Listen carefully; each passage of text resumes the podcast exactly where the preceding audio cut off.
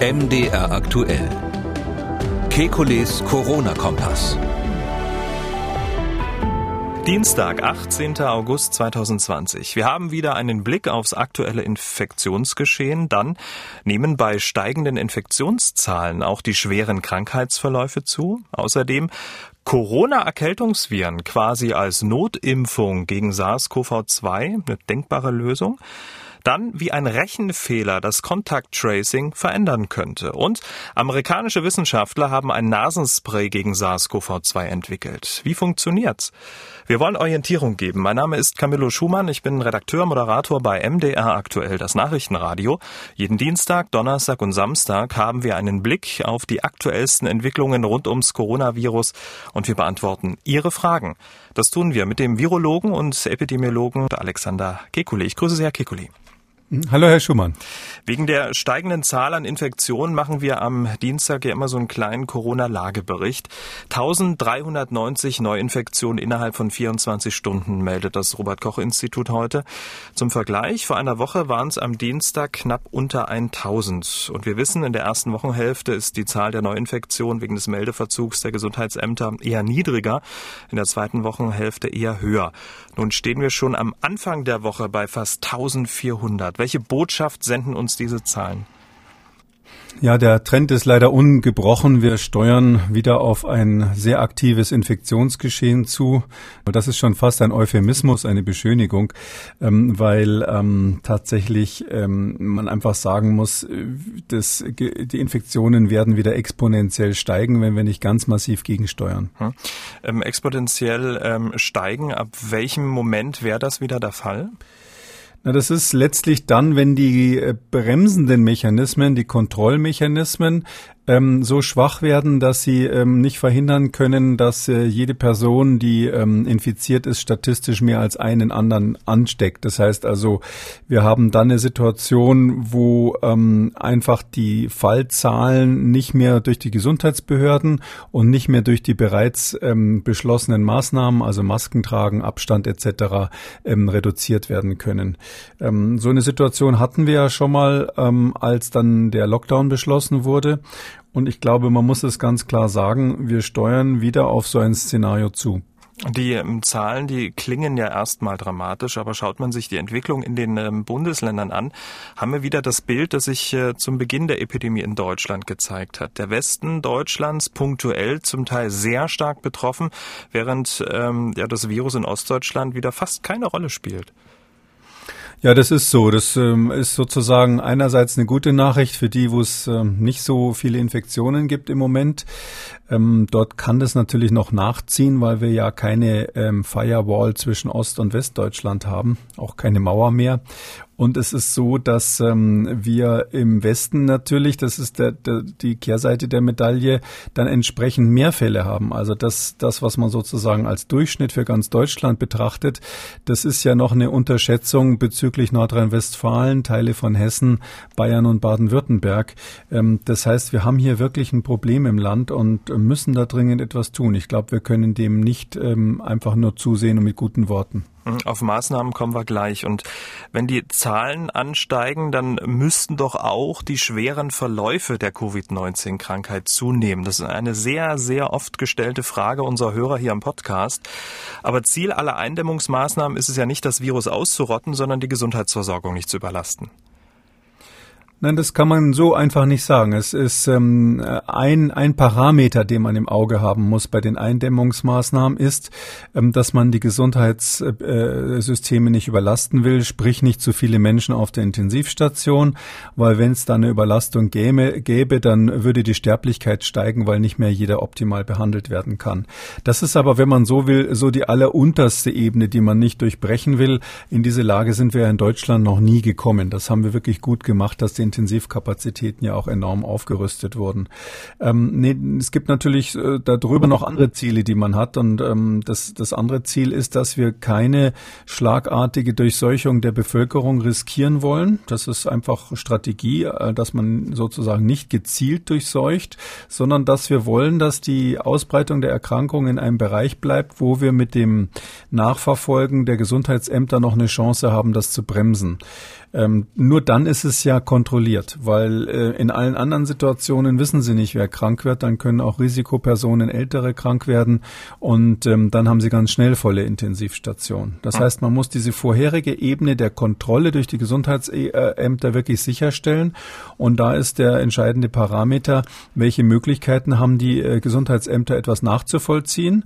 Ähm, da hat der Bundesgesundheitsminister meines Wissens mal gesagt, so 1000 Fälle in Deutschland verkraften wir. Jetzt sind wir drüber. Das heißt, hier ist wirklich Handlungsbedarf. Also haben bald die Gesundheitsämter nicht mehr das äh, Heft des Handelns in der Hand. Äh, ich glaube, sie haben es jetzt schon nicht mehr in der Hand. Das wird sicher regional unterschiedlich sein.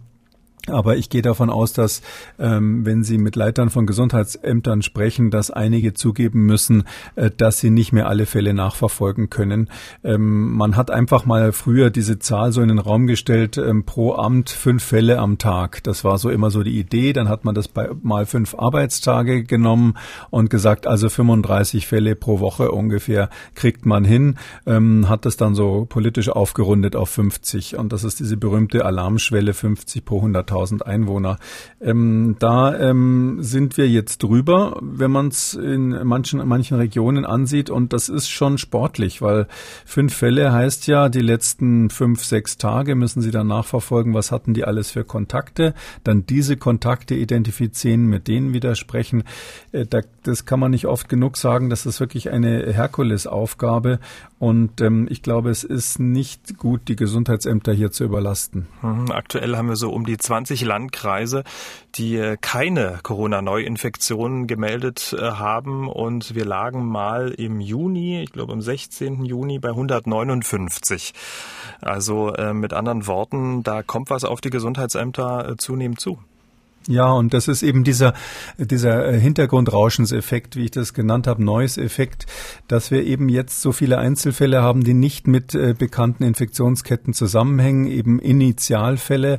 Und ähm, äh, das ist ja das, wovor wir schon länger auch in diesem Podcast gewarnt haben, dass das ein Unterschied ist, ob Sie Einzelfälle haben, wo Sie bei jedem Einzelnen rauskriegen müssen, was waren das für Kontakte, oder ob Sie ähm, Infektionsketten haben, wo dann einfach noch einer dazukommt in irgendeinem Geschehen sehen, was schon bekannt ist. Ähm, ich glaube, dass wir äh, gerade diese Verteilung auf die Landkreise, dass viele Landkreise betroffen sind, dass es viele kleinere Geschehnisse sind, ähm, das ist das, was eine neue Situation jetzt für uns ist. Hm, wir machen diesen Podcast jetzt seit dem 16. März und wir unter haben uns ja schon sehr, sehr oft unterhalten. Aber ich höre so ein bisschen raus, Ihre Stimme ist sehr angespannt oder Sie sind sehr angespannt. Hm, ja, äh, das sehen Sie richtig. Also ich bin tatsächlich ähm, ja jemand, der immer sehr ähm, so die, Grund, die Grundeinstellung hat, wir schaffen das. Ähm, und ähm, ich bin auch nach wie vor der Meinung, dass wir in Deutschland äh, weltweit hervorragend aufgestellt sind und die Möglichkeit hätten, aber Sie wissen ja auch, dass es ähm, dieses Smart-Konzept gibt mit fünf Punkten, die man einhalten müsste, um statt der Lockdowns eine Alternative zu haben für den Herbst. Und ich sehe zunehmend äh, die Zeit schwinden, in der man das hätte vorbereiten müssen.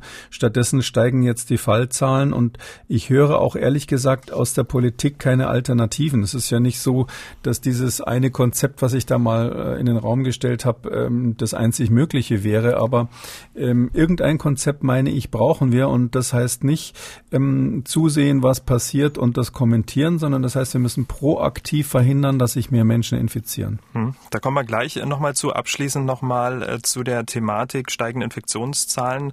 Und wie sieht es eigentlich mit den schweren Verläufen aus? Sie haben es ja äh, schon geschildert, dass das Gesundheitssystem weit davon entfernt ist, überlastet zu sein.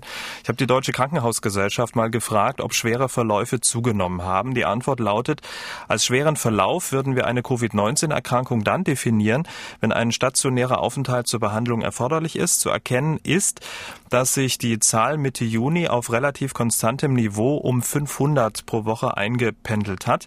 Diese Zahl bleibt auch seit dem neuerlichen Anstieg der Fallzahlen im Juli im selben Bereich. Ob das so bleibt, müssen wir jetzt engmaschig beobachten. Dabei wird es vermutlich nicht bleiben, oder? Ja, das ist, ist natürlich zunächst mal eine gute Nachricht. Das ist aber auch klar, weil man muss ja gucken, wer ist das, der sich im Moment infiziert.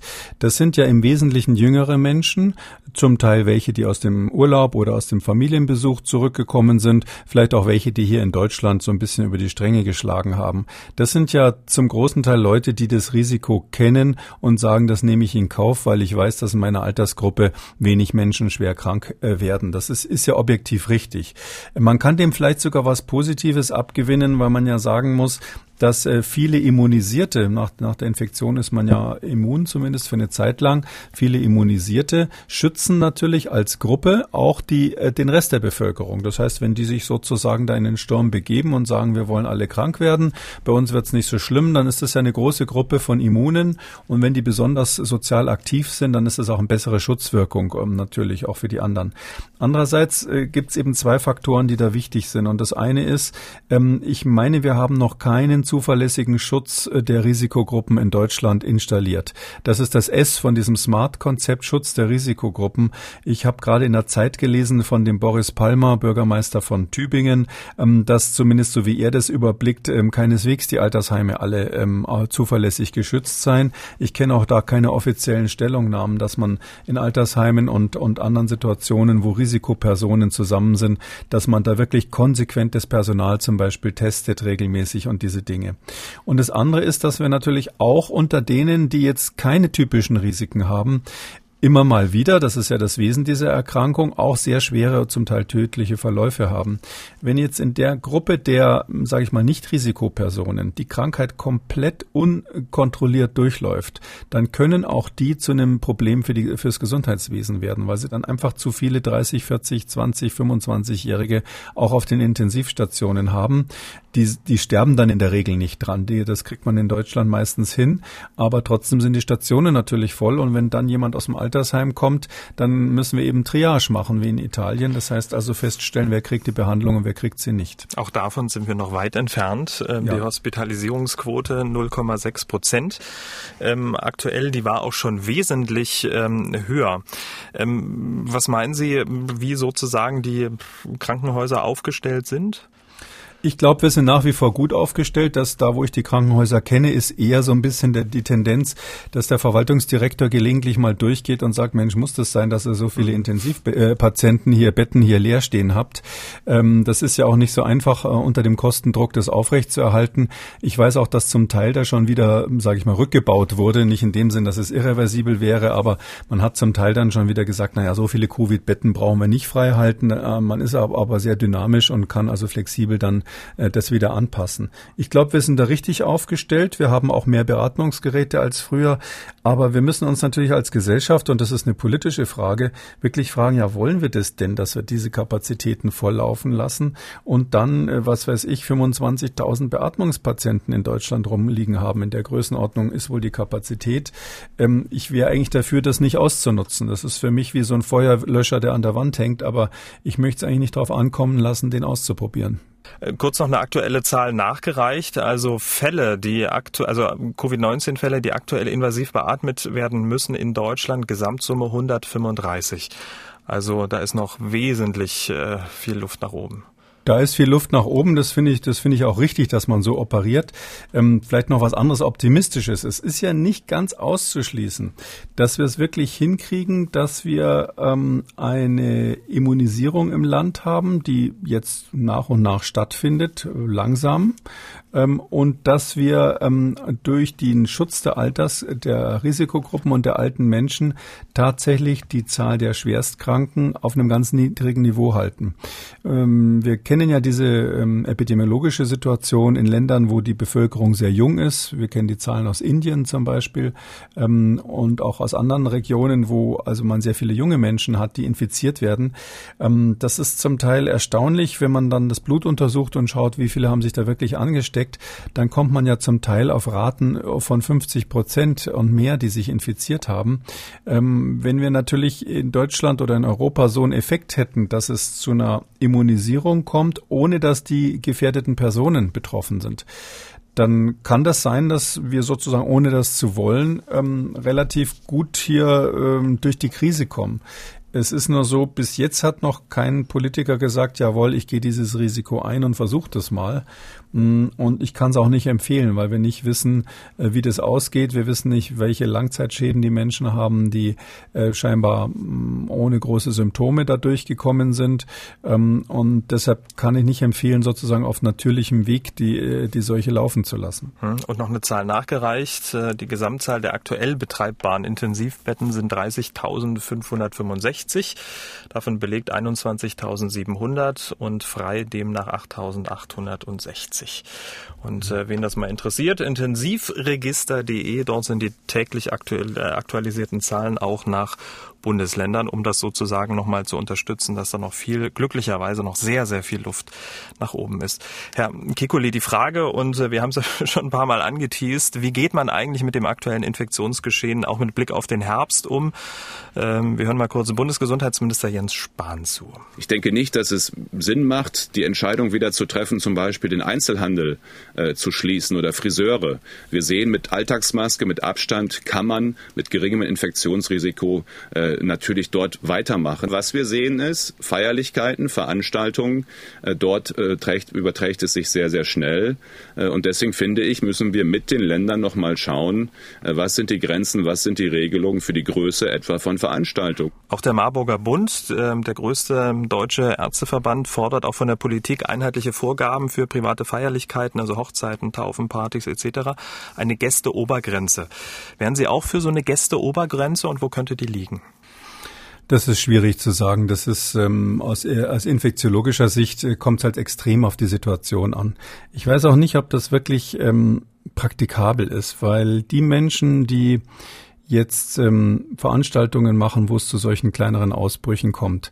Das sind ja äh, Personen, die wissen, wo das Risiko ist und sie sagen, wir nehmen das letztlich in Kauf. Ich bezweifle, dass da Hochzeiten dabei sind, wo die Planer sich wirklich gute Gedanken gemacht haben, wo sie fast alles im Freien stattfinden lassen, wo sie dafür sorgen, dass halbwegs die Mindestabstände eingehalten werden und vielleicht die Menschen auch in äh, vielen Situationen Masken tragen. Wenn man das so macht oder wenn man vielleicht zusätzlich auch noch sagt, das gibt es übrigens in USA jetzt sehr viel bei Hochzeiten, äh, wenn man kommt, muss man einen Test mitbringen, ein negatives Testergebnis. Wenn man solche Dinge macht, dann ist es natürlich nicht sinnvoll, die Veranstaltung zu verbieten.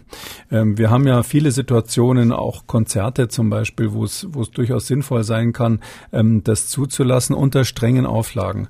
Ähm, das Problem sind diejenigen, die sagen, wir machen es trotzdem, uns sind die ganzen Auflagen egal. Wir machen hier die Türen zu, die Roller, Rollläden runter und es sieht ja keiner, was wir hier veranstalten. Äh, und äh, ich bezweifle, ob der Bundesgesundheitsminister mit gesetzlichen Regelungen das in den Griff bekommen wird. Hm. Weil wir ja in bestimmten Teilen der Bevölkerung äh, keine so große Bereitschaft haben, weiterhin sich da dem Virus zu unterwerfen. Und wenn man da jetzt mit, mit dem gesetzlichen Hammer kommt, ähm, dann glaube ich, führt es eher dazu, dass diese Teile noch schwieriger zugänglich werden für Aufklärungskampagnen, dass sie noch weniger offen agieren und man es dann eben gar nicht mehr mitkriegt. Also zum Beispiel, wenn sich dann jemand auf einer Hochzeit oder muss ja keine Hochzeit sein, auf irgendeiner Party infiziert hat und weiß, ich habe mich auf der Party von meinem Freund XY infiziert, äh, jetzt gehe ich zum Testen, dann haben sie mich, dann fragen sie mich, dann erwischen sie meinen Freund, dann kommt er vielleicht ins Gefängnis oder muss Strafe zahlen dafür, dass er äh, die Party veranstaltet hat. Das führt dann zu so einer Kriminalisierung, dass die Leute dann auch eine Aversion dagegen haben, sich testen zu lassen. Und ich mhm. glaube, wir müssen umgekehrt auf die Verantwortung des Einzelnen setzen. Also könnte dann möglicherweise auch die Stimmung so ein bisschen kippen. Ähm, wenn ich so raushöre, dann ähm, eher mehr Kontrollen, schärfere Kontrollen und höhere Bußgelder? Äh, nee, das glaube ich nicht, dass das viel bringt, sondern es ist so, ich würde es eher positiv sagen, aber das ist jetzt so ein bisschen ein politisches ähm, Argument. Man, jetzt stellen Sie sich vor, Sie haben wirklich das Angebot, dass sich jeder ähm, anonym und individuell überall testen lassen kann. Das ist ja die, die Forderung, die ich äh, wirklich ganz massiv in den Raum gestellt habe. Und ähm, was würde das praktisch bedeuten? Das ist natürlich so, wenn jemand sich krank fühlt und ähm, auch wenn er sonst nicht so viel von den Covid-Maßnahmen hält, wird er dann wahrscheinlich einen Test machen, bevor er seine Familie infiziert und ähnliches. Ähm, äh, wenn er dann jemand wirklich ein Ergebnis in der Hand hat und sagt, wow, jetzt bin ich hier positiv, ich bin ansteckend. Ich glaube, dass ganz viele von denen, die sonst so easygoing sind, wenn sie sehen, hallo, jetzt bin ich wirklich positiv, dass die dann auch ihr Verhalten ändern. Das ist ja nicht so, dass die Leute quasi rücksichtslose Mörder wären oder, oder das billigend in Kauf nehmen, äh, sondern sie verdrängen einfach die Möglichkeit, krank zu sein. Aber wenn man ihnen die Chance gibt und das überall möglich wäre, an jeder Ecke festzustellen, äh, habe ich das Virus oder nicht, dann glaube ich, würde man auch das Verhalten aktiv ändern. Selbst von den radikalsten Covid-Gegnern würde sich die Position ändern, wenn sie ein positives Testergebnis in der Hand halten. So würde ich arbeiten. Das ist das eine. Und das andere, was man wirklich machen muss, ist proaktiv Risikosituationen identifizieren. Die Leute müssen wirklich wissen, in welcher Situation ist ein hohes Risiko für eine aerogene Übertragung. Und da ist es ja so, dass nicht einmal die Arbeitgeber das zum Teil wissen, weil die Richtlinien das noch gar nicht aufgenommen haben. Da steht dann drinnen, ähm, wenn jemand eineinhalb Meter Abstand hat, Plastikwand dazwischen, die Plastikwand muss mindestens 1,50 Meter hoch sein oder ähnliches und dann ist gut. Ja, äh, tut sozusagen noch so, als gäbe es keine aerogene Übertragung, die natürlich um diese Wand rumgehen kann, wenn keine Lüftung ist und der Raum klein ist. Und da, glaube ich, kann man noch sehr viel tun in diesem proaktiven Bereich und eben dann den Menschen ganz individuell die Möglichkeit geben, sich testen zu lassen und dann individuell zu reagieren auf die Gefahr. Gut, also sozusagen das humanistische Weltbild, nochmal ein Plädoyer dafür. Tja, der Waldorf-Schüler bricht an dieser Stelle durch, aber so ist es nun mal, ja. Herr Kikuli, wir müssen jetzt mal über einen Rechenfehler sprechen. Wissenschaft, die kontrolliert sich ja immer selbst. Der eine Wissenschaftler findet was raus, ein anderer Wissenschaftler prüft das Ganze und ein dritter gibt dann auch noch seine Meinung ab. Da kann im Prinzip ja eigentlich nichts schiefgehen. Eigentlich. Und bevor wir ähm, auf einen aktuellen Fall, auf einen aktuellen Rechenfehler kommen, erklären Sie uns doch mal ganz kurz, wie so ein, wie so ein, wie so ein Peer Review eigentlich äh, funktioniert. Ja, normalerweise ist das so, wenn man ähm, eine Arbeit ähm, publizieren will, eine wissenschaftliche Arbeit, dann schickt man die zu einem Journal ein, zu einem, so einem wissenschaftlichen Spezialmagazin. Äh, und ähm, wenn man glaubt, es ist eine sehr gute Arbeit, schickt man sie zu einem guten Journal. Und wenn man glaubt, na ja, das ist jetzt nicht so spannend, dann zu einem, wo man leichter reinkommt. Und egal wie, haben diese ein Verfahren, was eben Peer-Review-Verfahren heißt. Das heißt, ähm, Personen, Wissenschaftler, so, die auf Augenhöhe sind mit demjenigen, der es eingereicht hat, kriegen das anonym zugeschickt. Meistens kennt man sich untereinander. Und die müssen dann die Arbeit lesen und sagen, ist die wert, äh, publiziert zu werden. Äh, bei diesem Prozess kommt es nach meiner Erfahrung, zumindest bei den guten Journalen, eigentlich immer zu äh, Rückfragen und zu Verbesserungsvorschlägen. Das heißt, diese Reviewer, die sagen dann, diese Gutachter, die sagen dann, ja, das und das sollt ihr besser machen, da und da müsst ihr noch was machen, die und die Zahl habt ihr falsch berechnet. Und dann geht der Ping-Pong ein paar, paar Mal hin und her und äh, häufig wird es dann am Schluss, wenn es eine gute Arbeit war, natürlich akzeptiert und veröffentlicht. Das ist so eine Art Qualität Qualitätssicherungssystem in der Wissenschaft. Ähm, und ich persönlich finde, das ist eigentlich ganz gut. Das ist uralt, aber funktioniert nach wie vor ganz gut. Aber trotzdem kann es ja immer mal wieder zu einem Lapsus kommen. Ähm, zu dem kommen wir jetzt. Und zwar die große Frage, ab wann ist eigentlich ein Infizierter vor Ausbruch der Krankheit auch ansteckend für seine Mitmenschen? Bisher, und so sagt es ja auch das Robert-Koch-Institut, kann ein Infizierter ein bis zwei Tage vor Ausbruch der Krankheit andere anstecken. Aber offenbar ist diese Zeitspanne nicht so ganz richtig. Sie liegt offenbar bei bis zu sechs Tagen. Also sechs Tage vor Beginn der ersten Symptome ist ein Infizierter ansteckend für andere. Und Grund ist ein Rechenfehler, der bisher niemandem seit dem 15. April aufgefallen ist.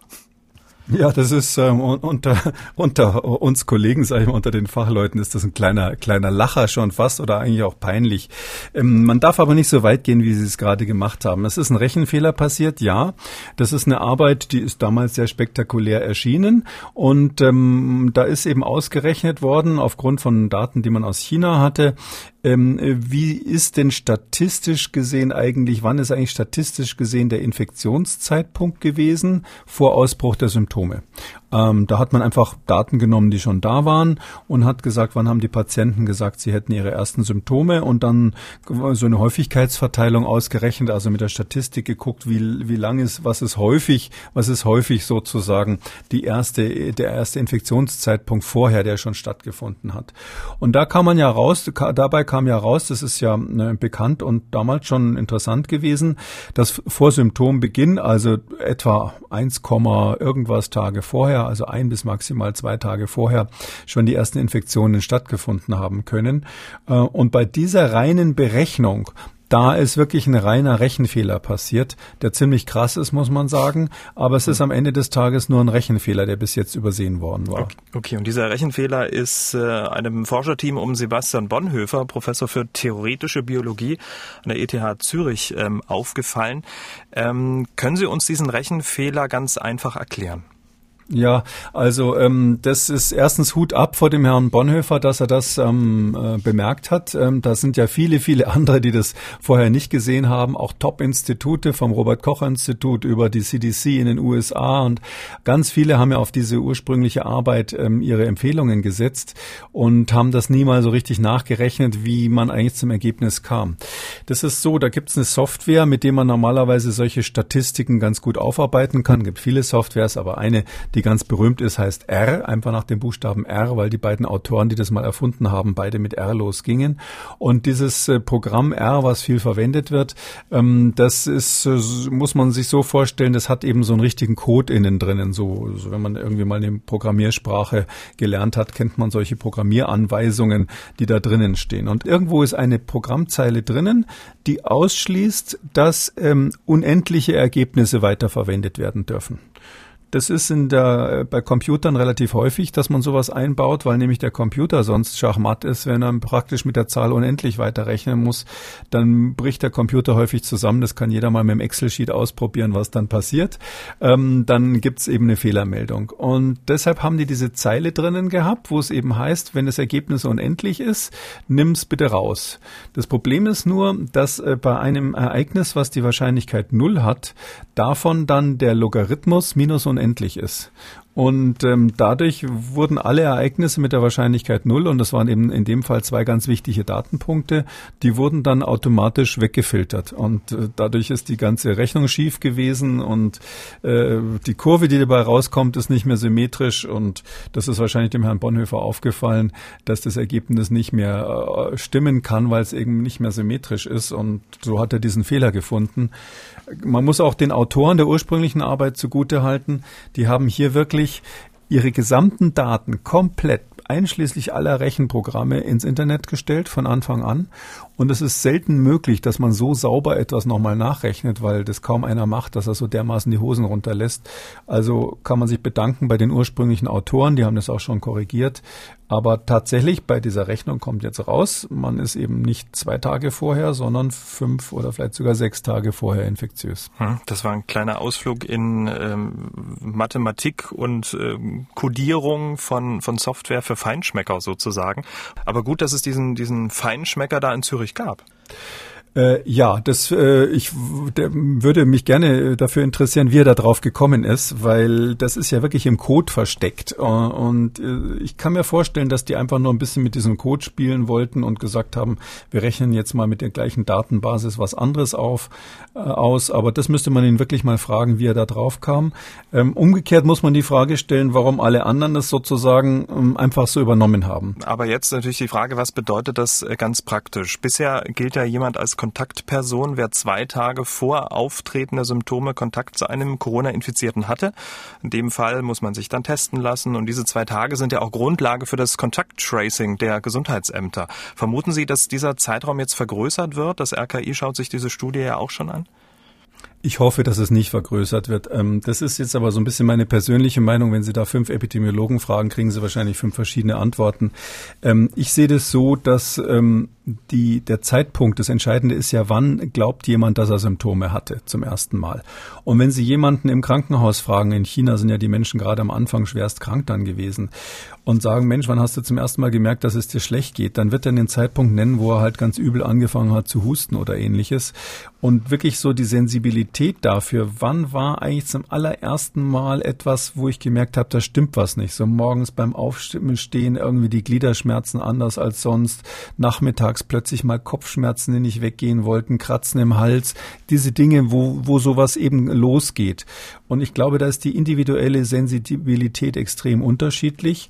Und ich glaube, dass es bei diesem Covid-19 nicht viel anders sein wird als bei anderen er Erkältungskrankheiten, ähm, dass man typischerweise einen Tag, bevor die ersten Symptome losgehen, infektiös ist und nicht schon viele Tage vorher. Man muss sich ja auch im statistischen Mittel klar machen, die Inkubationszeit ist ja bei fünf Tagen. Also zwischen Ansteckung und Ausbruch der ersten Symptome liegen so fünf Tage im Mittel. Wenn Sie jetzt sagen, der kann schon sechs Tage vorher ansteckend gewesen sein, das geht ja gar nicht. Das heißt also, wir reden hier ähm, von Extremfällen, wo Menschen angesteckt wurden, ganz lange die Symptome nicht bemerkt haben ähm, und dann äh, ist es vielleicht mal so, dass man sagt, okay, der ist relativ lange, bevor er es bemerkt hat, schon ansteckend gewesen. Ja. Ich wäre dringend dafür, für die praktische Nachverfolgung hier nichts zu ändern. Hm. Also mit anderen Worten, das ist so ein individueller Toleranzspielraum, den man ja sowieso hat, weil man ja, der eine ist vielleicht ein bisschen sensibler und der andere kann vielleicht ein bisschen mehr ab und merkt es dann erst vielleicht ein bisschen später. Also es ist ohnehin, die ein, zwei Tage waren ohnehin schon sehr verwässert, oder? Die waren verwässert und ich war da sowieso nicht so glücklich damit, dass dann manche gesagt haben, das können auch zwei bis drei sein. Ähm, der Klassiker ist, ein Tag bevor die Symptome losgehen, äh, ist man ansteckend. Das äh, sagt jeder Professor in der Vorlesung, wenn es um Virologie geht. Und äh, solche, sage ich mal, allgemeinen Merksätze würde ich jetzt äh, noch nicht ändern. Vielleicht ist das Covid-19 die komplette Ausnahme, aber es geht ja hier um die praktische Frage, wie man, wie man seine, seine Software programmiert. Es gibt allerdings einen Aspekt, den darf man nicht aus dem Auge verlieren. Wir wissen ja hier ähm, bei Covid-19, dass es diese Fälle gibt und das ist gar nicht so selten, dass jemand am Anfang erstmal fast nichts hat. Also die Art von Symptomen, die man vielleicht dann gar nicht meldet, wo man sagt, das habe ich gar nicht bemerkt, mal ein bisschen Kopfschmerzen. Und dann ist das Immunsystem eigentlich in der ersten Phase dieser Erkrankung oft in der Lage, dass es die Situation in Schach hält. Dann kommt aber eine zweite Phase, die dann gar nicht mal so sehr mit der Virusvermehrung zu tun hat, sondern damit, dass das Immunsystem plötzlich aus bestimmten Gründen übermäßig ähm, hochfährt, also quasi verrückt spielt. Und in dieser zweiten Phase kommt dann die schwere Krankheit. Nochmal geht's nochmal richtig los mit ganz schlimmen Atembeschwerden, Intensivstationen und so weiter. Und das darf man nicht aus dem Auge verlieren, dass es hier diesen zweiphasigen Verlauf manchmal gibt, wahrscheinlich gar nicht so selten. Und das könnte natürlich auch mit diesen Zahlen zusammenhängen, dass manche Menschen eben lange vor vorher infektiös sind, wenn man nur die zweite Phase betrachtet. Die haben mhm. dann möglicherweise vorher eine fast asymptomatische erste Phase der Krankheit gehabt und ähm, bei den meisten geht das ja zum Glück weg und dann war's das. Aber bei einigen kommt eben nach einer gewissen Zeit dieser zweite Krankheitsverlauf, der es dann schlimmer macht. Und wie man darauf begegnen kann, das werden wir dann in Ausgabe 97 besprechen. Schon mal ein kleiner Teaser auf die nächste ähm, Ausgabe. Herr Kekole, wir haben sehr viel Zuschriften bekommen und zwar zur Ausgabe 94. Darin hatten wir ähm, über das Rätsel der asymptomatischen Virusträger gesprochen und unter anderem die Frage erörtert, warum es offenbar so viele Menschen gibt, die das Virus und die damit verbundene Krankheit gar nicht oder sehr wenig spüren. Neben vielen weiteren Faktoren kam ja eine kalifornische Studie zu dem Ergebnis, dass alte Corona Corona-Erkältungsviren, die die Menschen schon mal durchgemacht haben, für diese fast ja unerkannte Infizierung sorgen. Und ähm, viele Hörer haben uns geschrieben, äh, die das in Ausgabe 94 ausführlich äh, gehört haben und gefragt, ja, wenn nun alte Corona-Erkältungsviren offenbar für milde Verläufe sorgen, wäre es dann nicht denkbar, mit genau diesen alten Coronaviren so eine Art Notimpfstoff herzustellen gegen SARS-CoV-2? Das ist eine super Idee. Da kann ich ja verraten, dass wirklich ein gestandener Biochemiker ähm, mit mir diese Frage vor einiger Zeit auch mal diskutiert hat. Der hat auch diese Idee gehabt. Also ich wäre da eher dagegen. Ähm, äh, und zwar aus folgendem Grund. Ähm, wir haben ja auch bei den normalen Erkältungsviren haben wir Menschen, die da schwerst krank werden. Meistens sind die dann immunologisch nicht so fit gewesen, die haben immunologische Probleme oder ähnliches, aber trotzdem, da gibt es schwer Kranke und auch Tote. Ähm, wir wissen ja, dass diese Exzessmortalität, die, die Überschussmortalität bei, bei Influenza, die wird ja jedes Jahr ähm, quasi so als Bilanz äh, der Influenza-Saison berechnet. Da sind durchaus auch ähm, Tote dabei, die gestorben sind an anderen Viren als Influenza-Viren. Das ist nicht genau rausgerechnet. Und ein paar sterben sterben natürlich auch mal an so einem normalen Coronavirus. Das ist zwar eine Ausnahme, kommt aber durchaus vor. Ähm, und deshalb können wir das nicht riskieren. Das wäre ja quasi ein super gefährlicher Impfstoff, wenn also ähm, Leute, die ein persönliches Risiko haben, dann auch die Gefahr haben, dran zu sterben. Ähm, ich kann erinnern, bei Polio, bei dem Kinderlähmungsimpfstoff, da war es ja so, da hat man mal Versuche gemacht und dann aus Versehen bei der Herstellung Fehler gemacht und dann hatten Kinder dann Kinderlähmung bekommen davon. Sowas geht bei der Impfung gar nicht, äh, weil sie ja praktisch nur gesunde Personen im, im Auge haben. Das heißt, ein Impfstoff muss wirklich, wirklich viel, viel sicherer sein, als das so eine absichtliche Immunisierung wäre. Der andere Aspekt ist folgender. Jeder Geimpfte, wenn Sie jetzt den, äh, die Coronaviren als Impfstoff nehmen, wäre ja infektiös. Das heißt, Sie hätten es gar nicht unter Kontrolle, wie dieses, diese Welle dann losgeht. Ähm, dann machen, äh, stecken Sie ganz viele Menschen möglicherweise indirekt noch an, ähm, wo man wirklich gesagt hätte, nee, dem, bei dem will man es lieber nicht versuchen. Hm.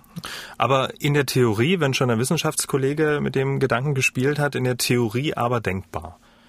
Rein theoretisch wäre das den Teufel mit dem Belzebub austreiben. Und wenn wir jetzt hier reden würden von ähm, Ebola-Virus, also wenn jetzt das ähm, SARS-CoV-2-Virus, sage ich mal, eine Letalität hätte von 50 Prozent plus X und wir keine Möglichkeit hätten, das zu begrenzen, also sozusagen so gefährlich wie Ebola und so ansteckend wie die Grippe, dann würde ich sowas als Ultima Ratio durchaus in Betracht ziehen, weil man natürlich ein Virus viel schneller herstellen und ausbreiten kann, als ähm, das Ganze mit dem Impfstoff möglich ist. Also wenn wir am Abgrund gestanden hätten, sozusagen. Wenn wir äh, einen Schritt vor dem Abgrund mhm. stehen und äh, die einzige Alternative ist dann wirklich, äh, dass alle zu Hause bleiben müssen, bis der Impfstoff kommt, dann müsste man sowas diskutieren. Ich meine, äh, ich hoffe, dass ich in meinem Leben, äh, dass jetzt die letzte Pandemie war, aber wir wissen nicht, was in der Zukunft noch kommt. Und letztlich gab es durchaus bei diesen Impfprogrammen, ähm, da haben wir schon drüber gesprochen, dass es ähm, Impfstoffe gibt, die ähm, die ausgehöhlte Viren sozusagen als Vehikel, als Vektor verwenden. Da hat man durchaus in der Vergangenheit überlegt, ob man nicht nur ausgehöhlte Viren nimmt, sondern auch Viren nimmt, die noch infektiös sind. Und ähm, bei dem Kinderlähmungsimpfstoff, bei dem Polio-Impfstoff ist es ja so gewesen, der wird inzwischen nicht mehr verwendet, dass man früher tatsächlich ein Impfvirus hatte, das ähm, zwar abgeschwächt war, aber das im Prinzip noch infektiös war. Also da war sozusagen der Effekt, dass der Geimpfte vielleicht auch sein Geschwisterchen infiziert und es dann auch immunisiert wird. Das war sogar durchaus gewünscht damals. Ähm, Herr Kekulé, was vielleicht vorübergehend gegen SARS-CoV-2 helfen könnte, ist ein Nasenspray entwickelt von amerikanischen Wissenschaftlern in San Francisco. Auch ein deutscher Forscher hat seine Hände im Spiel, der aus Berlin stammende Biochemiker Peter Walter, Peter Walter. Ähm, dieses Spray äh, funktioniert mit synthetischen Nanokörpern. Äh, können Sie uns kurz erklären, ähm, wie genau? Ja, das ist toll. Also diese Nan Nanobodies, Nanokörper, es gibt ja nichts mehr, was deutsch benannt wird. Die Nanobodies, die sind, ähm, das, das ist wirklich ein Phänomen gewesen, was vor vielen Jahren entdeckt wurde. Ich meine, das war so in den 80er Jahren, Ende der 80er Jahre vielleicht. Äh, und zwar, wir wissen ja, wie ein Antikörper funktioniert. Das ist so ein ziemlich großes Molekül. Das hat einen Teil vorne dran, der zum Beispiel ein Virus erkennen kann. Das ist so die Erkennungsstelle. Und dann ist da hinten noch ziemlich viel dabei, damit der Antikörper richtig funktioniert. Und ähm, das Verhältnis ist so ungefähr eins zu zehn von, vom, vom Volumen her. Also ein Zehntel braucht man, um das äh, Virus, das Antigen, wie wir sagen, zu erkennen. Und der Rest ist quasi Transportmedium dafür. Das kann man sich so ähnlich vorstellen wie so ein Lastwagen, wo eben hinten die Anhängerkupplung ist. Und nur die Kupplung braucht man, um den Antikörper festzumachen. Und den ganzen LKW braucht man eigentlich gar nicht dafür. Und da hat man man durch reinen Zufall, das waren Studenten, die das mal an der Uni in, in äh, Brüssel gemacht haben, die haben ähm, äh, durch Zufall gesagt, wir untersuchen mal in so einem Praktikum ein Serum von einem Dromedar. Und das war da zufällig angeblich noch im Kühlschrank. Dann haben sie das rausgeholt und einen Test gemacht und gemerkt, komisch, diese Dromedare, die haben nicht nur diese großen Antikörper, sondern die haben auch so kleine Stückchen, die eben wie, wie die Anhängerkupplung von dem Lastwagen quasi ganz alleine darum schwimmt. Ähm, und hat man überlegt, ob das vielleicht Abbauprodukte oder ähnliches sind und kam dann tatsächlich drauf, dass nur bei kamelartigen Tieren, Kameliden, sagt der Biologe, und interessanterweise bei bestimmten Haien, gibt es das tatsächlich, dass diese Mini-Antikörper ein Teil des ganz normalen Immunsystems sind. Also das ist wirklich eine spektakuläre, interessante Entdeckung gewesen. Und die haben jetzt natürlich den riesen Vorteil, die kann man massenweise herstellen. Das sind ganz kleine Moleküle, die nicht in irgendwelchen Sprays verkleben und die kann man auch künstlich herstellen. Genau. Und was haben die ähm, Kollegen in San Francisco dann daraus gemacht? Ja, was dann äh, an der Uni San Francisco gemacht wurde, ist letztlich, man hat eine riesige Bibliothek von künstlichen solchen Mini-Antikörpern, solchen Nanobodies eben genommen. Das waren zwei Milliarden von diesen Nanobodies. Die hat man natürlich technisch hergestellt in, in, großer Menge und hat ausprobiert, ob welche dagegen äh, gegen dieses neue ähm, SARS-CoV-2-Virus irgendwie wirken. Da hat man eine kleine Gruppe gefunden, die tatsächlich gegen das S-Protein, also das Spike, dieses, dieses ähm, kleine Teil, was da so raussteht aus dem Virus, die da anheften. Jetzt ist es so, dass dieses Spike, jedes Spike hat drei Anheftstellen. Das haben die dann weiter optimiert und gesagt, okay, dann nehmen wir drei Nan Nanobodies, machen dann eine kleine Kette dazwischen, dass die alle drei Anheftstellen, also alle drei Stellen, wo dieser Spike sich an eine Lungenzelle, an eine Lungenzelle festmachen könnte, dass wir die alle drei blockieren und dann haben sie das Ergebnis nochmal gentechnisch so verändert, dass es noch ein bisschen besser bindet. Insgesamt von dem ersten, ähm, das sie gefunden haben, haben sie die Bindungsfähigkeit dieser Nanobodies mehr als 200.000-fach verstärkt.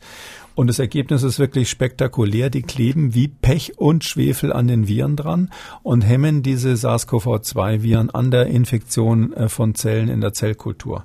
So dass jetzt der Vorschlag ist, gut, dann machen wir jetzt ein Spray draus und statt einer Atemmaske äh, kann man sich das Spray inhalieren und dann kann man ja quasi die Infektion nicht mehr bekommen, weil wenn so ein Virus ähm, eindringen sollte, dann werden sofort die für die ähm, für die Infektion notwendigen Stellen des Virus sehr sehr effektiv blockiert.